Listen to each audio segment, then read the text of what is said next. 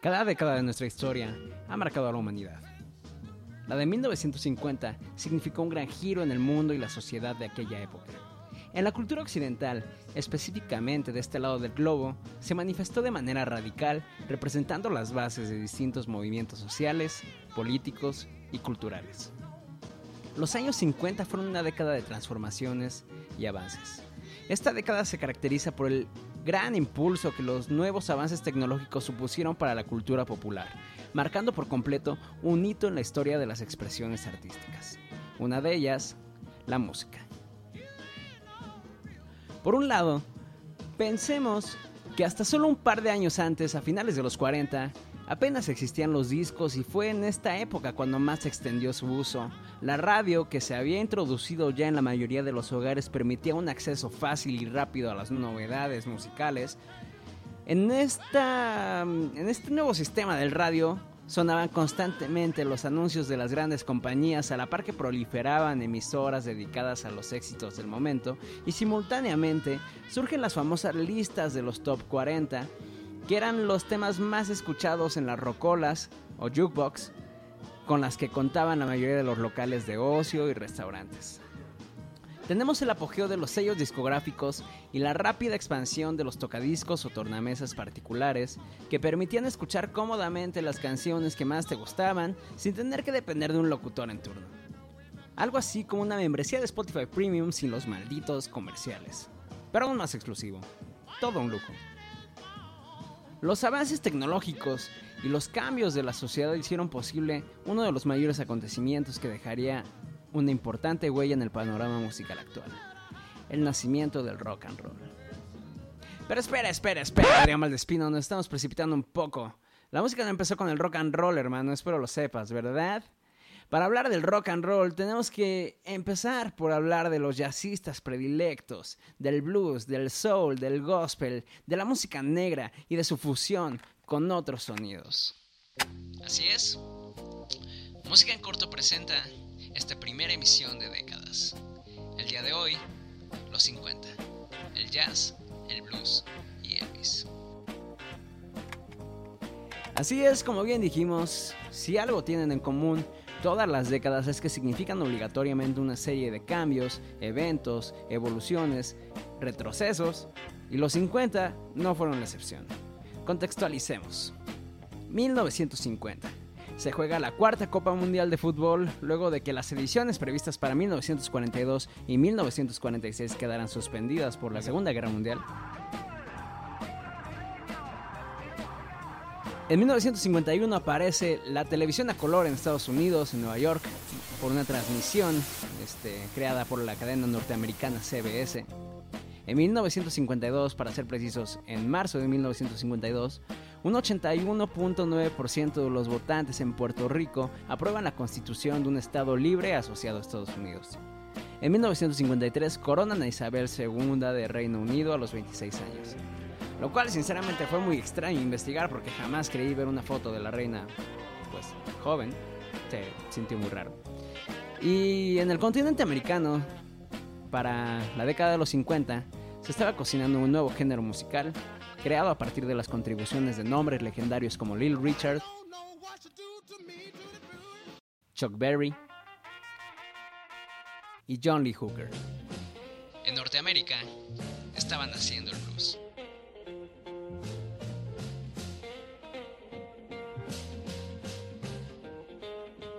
El blues es uno de los géneros más influyentes de la música popular moderna.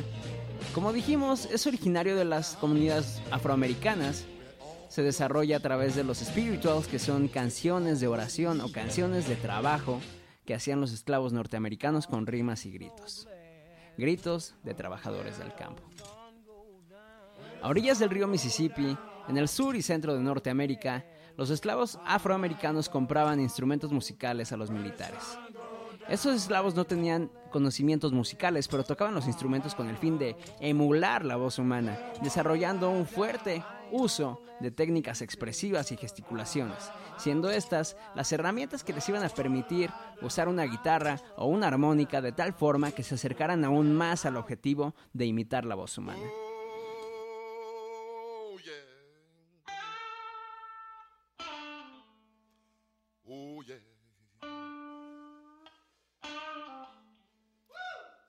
Y es así como empezarían a surgir las primeras bandas de blues. El blues, también conocido como la música del alma, surgió a partir de los cantos de los afroamericanos del sur de Estados Unidos que expresaban su vida cotidiana a partir de la música. El término blues denota cierta tristeza y melancolía. Sin embargo, no quiere decir que esta música existe solo con este fin.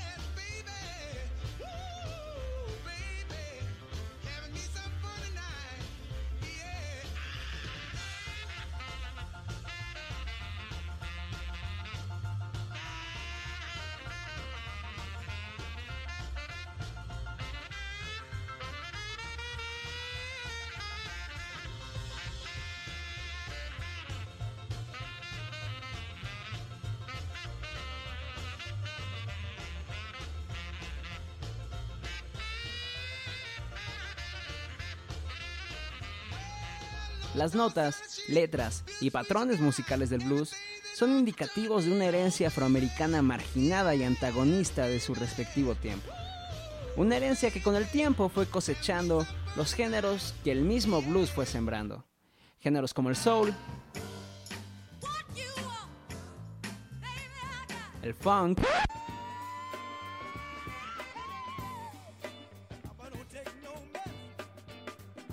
y el RB.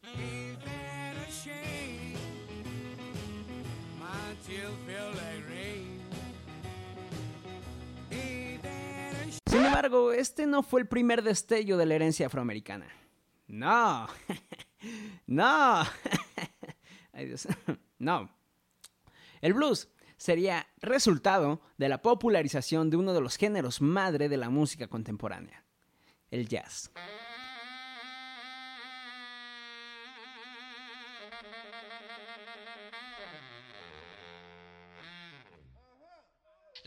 Jazz, según mis profundas investigaciones, es un término usado en los inicios del siglo XX para referirse al placer o al negocio sexual.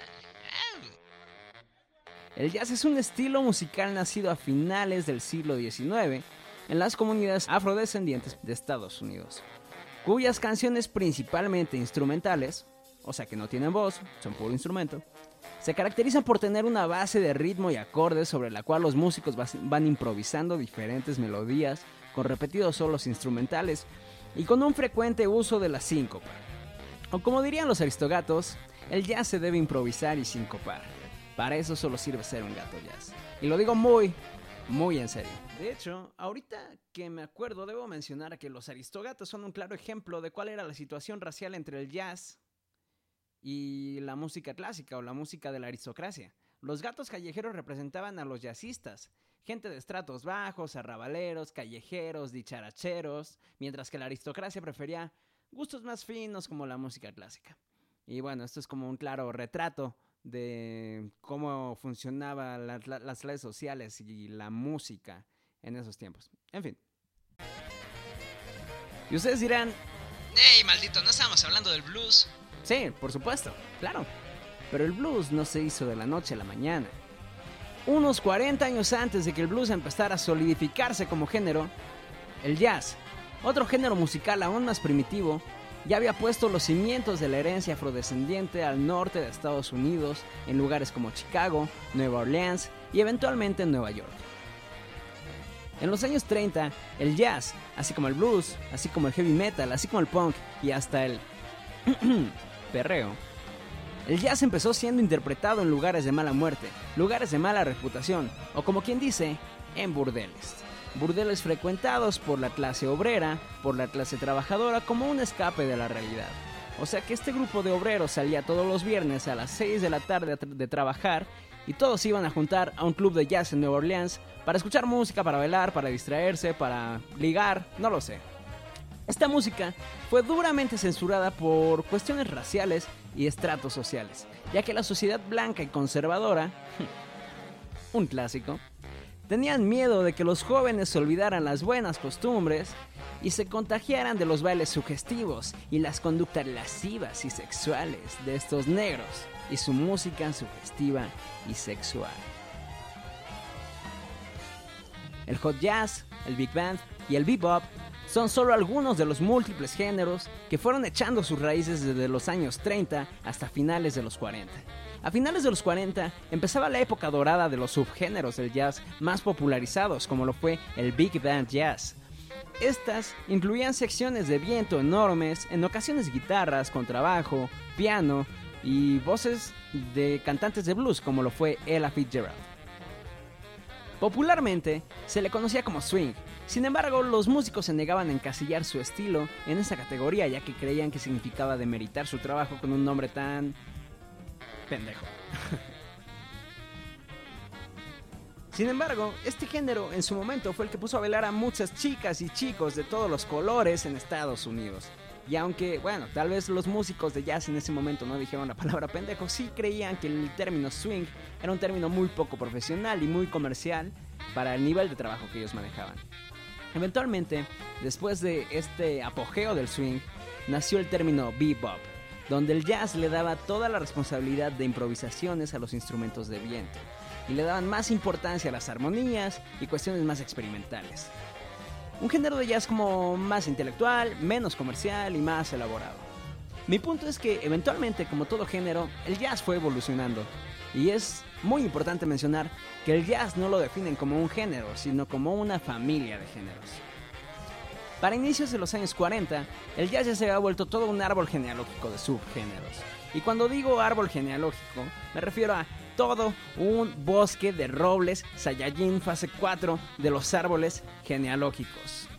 O sea que había muchos subgéneros, pues. Y no solo hasta los años 40, hasta hoy en día, el mundo del jazz es uno de los más extensos, experimentales y me atrevo a decir, por lo menos en lo personal, que complejos mundos musicales que tenemos. El jazz fue una víctima más y a la vez resultado de los contrastes sociales que dejó el racismo, o más bien que ha dejado el racismo y la opresión racial.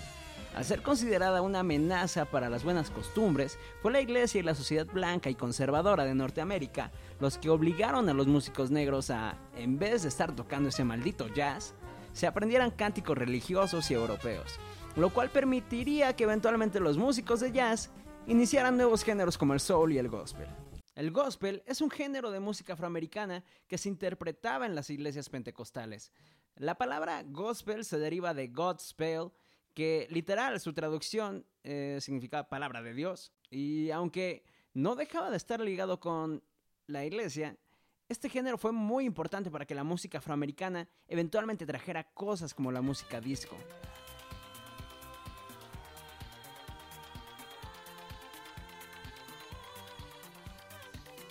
Y prosperara influyendo en artistas como Janis Joplin,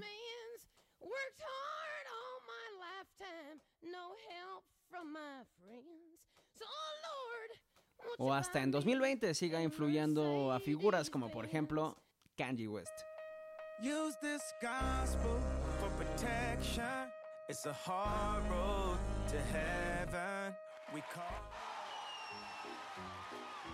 Por otro lado, el soul llegó en un momento donde la cultura afro si bien vivía como hasta hoy un momento de violencia racial, en 1950, gracias al soul, la cultura afro ya era algo mejor visto en el mundo del entretenimiento y empieza a ser adoptada, pero únicamente como parte de la escenografía.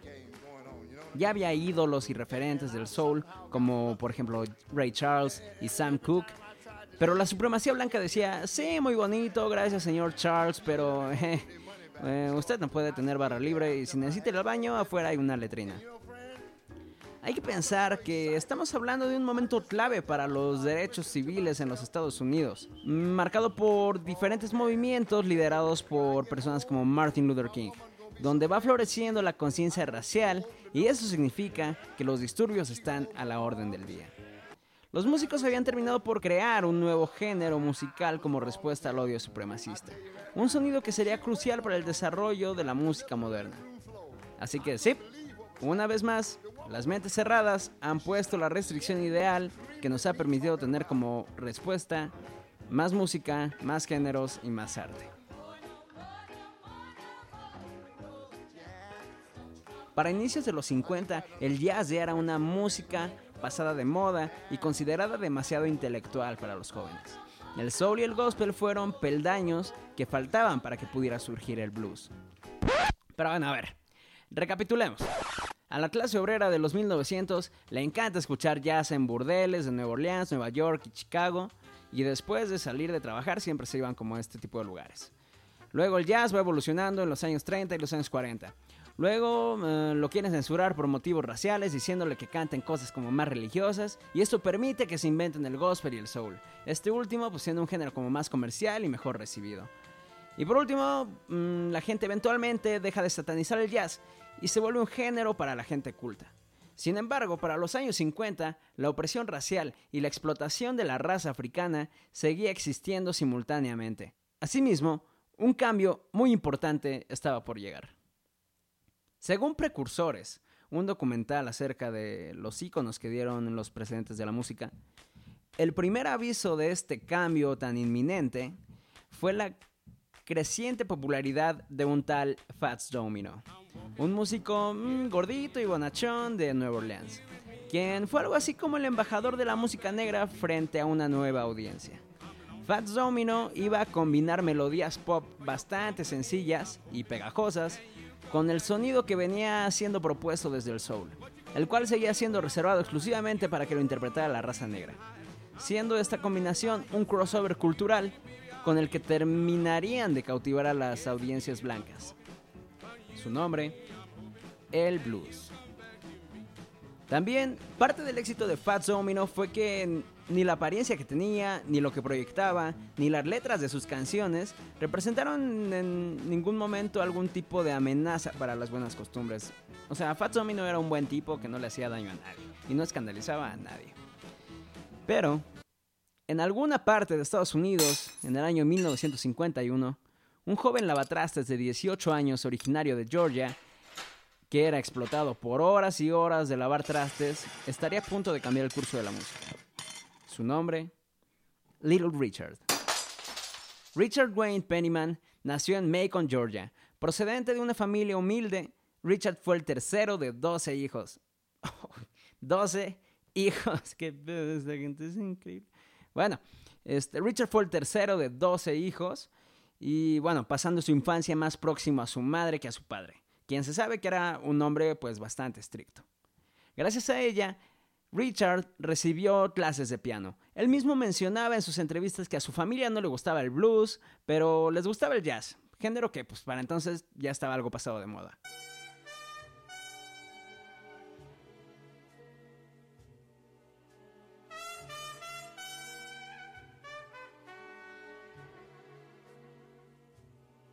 Richard pertenecía a la iglesia adventista donde aprendió a tocar música gospel en las iglesias pentecostales del sur de Estados Unidos.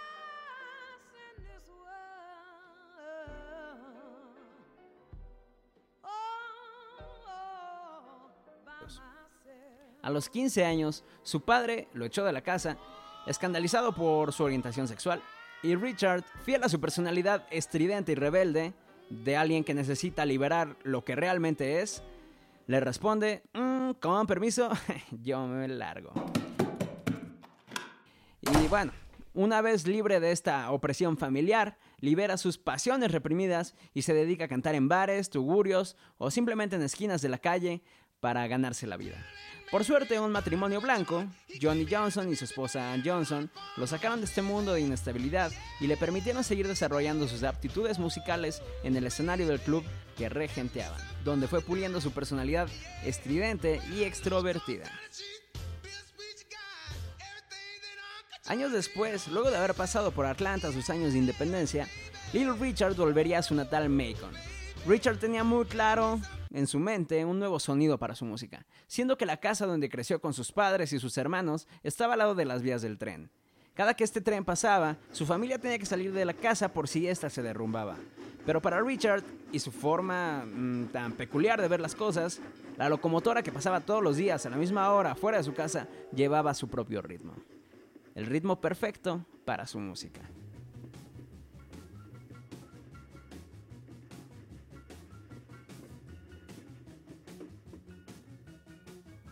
Su música dinámica y su personalidad energética combinada con las horas y horas de explotación laboral terminaron por definir al blues. Este ritmo trataba de algo nuevo, algo electrizante y algo lleno de energía. Y hasta 1951, cada que el gerente del restaurante donde trabajaba Little Richard le pedía que se quedara horas extras, a él no le quedaba de otra más que mm, responderle un balbuceo extraño que con el tiempo se volvería algo así como un primitivo grito de guerra con una sensación de explosión.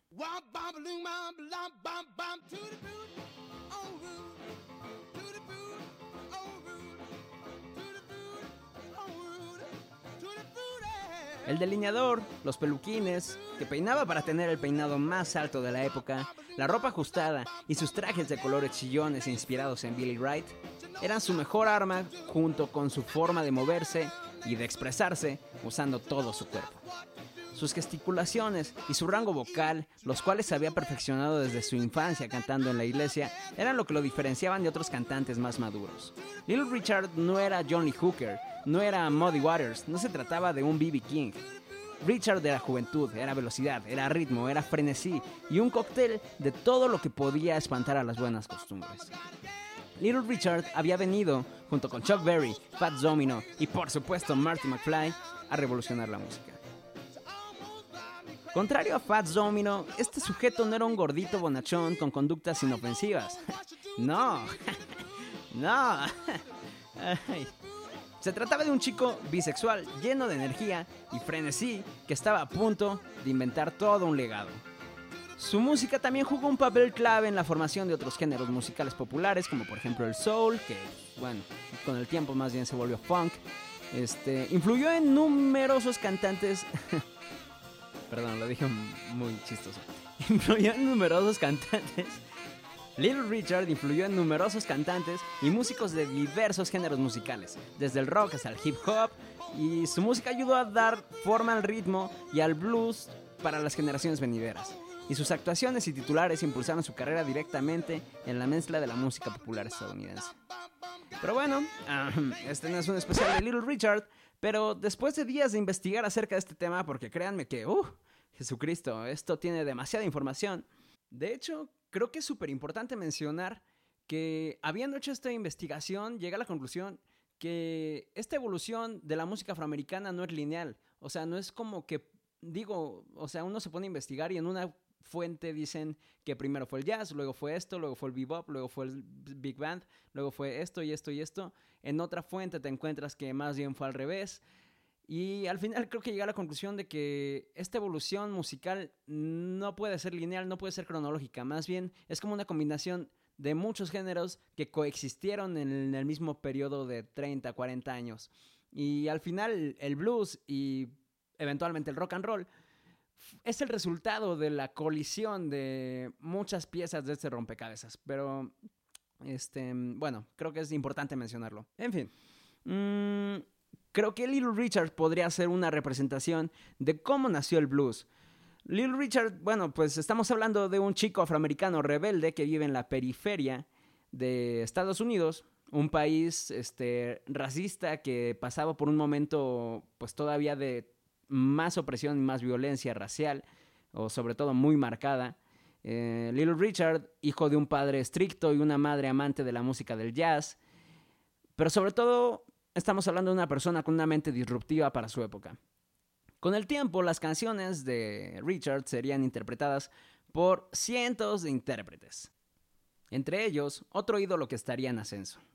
Un chico originario de Tupelo, Mississippi, que con el tiempo sería algo así como un Little Richard, pero con todas las características físicas para pasar por el filtro de las supremacías blancas. Un joven apuesto, con una voz rebelde y sugestiva y un movimiento de caderas que ponía a todas las chicas a gritar.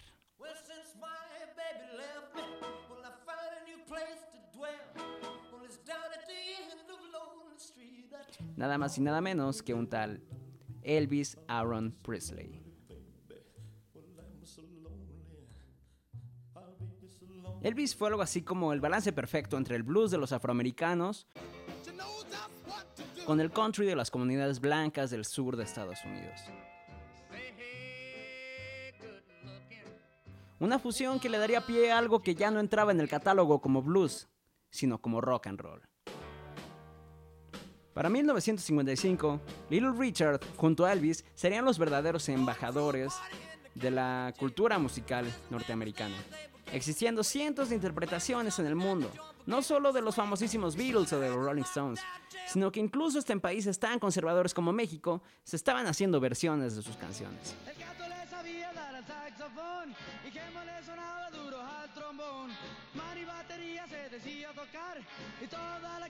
Little Richard a la larga suspendería su carrera como músico de rock para regresar al gospel, luego de casi no contarla en un accidente aéreo. Y por otra parte, Elvis Presley, con los años viviría lo suficiente como para convertirse en villano. Pero esa es otra historia, porque eh, por hoy ya fue suficiente. Pero gracias por ser parte de esta primera emisión de ese especial de décadas. Y los invito a que sigan pendientes del siguiente capítulo para hablar de lo que sucedió en la primera mitad de los 60. Yo soy Adrián Valdespino, esto fue Música en Corto, y yo los dejo con esta voz femenina, una representante del género del soul y del género del RB. Ella es Zeta James, y esto es algo de finales de los 50. Esto es algo llamado I Just Wanna Make Love to You. Y nos vemos la próxima, hermanos. Muchas gracias.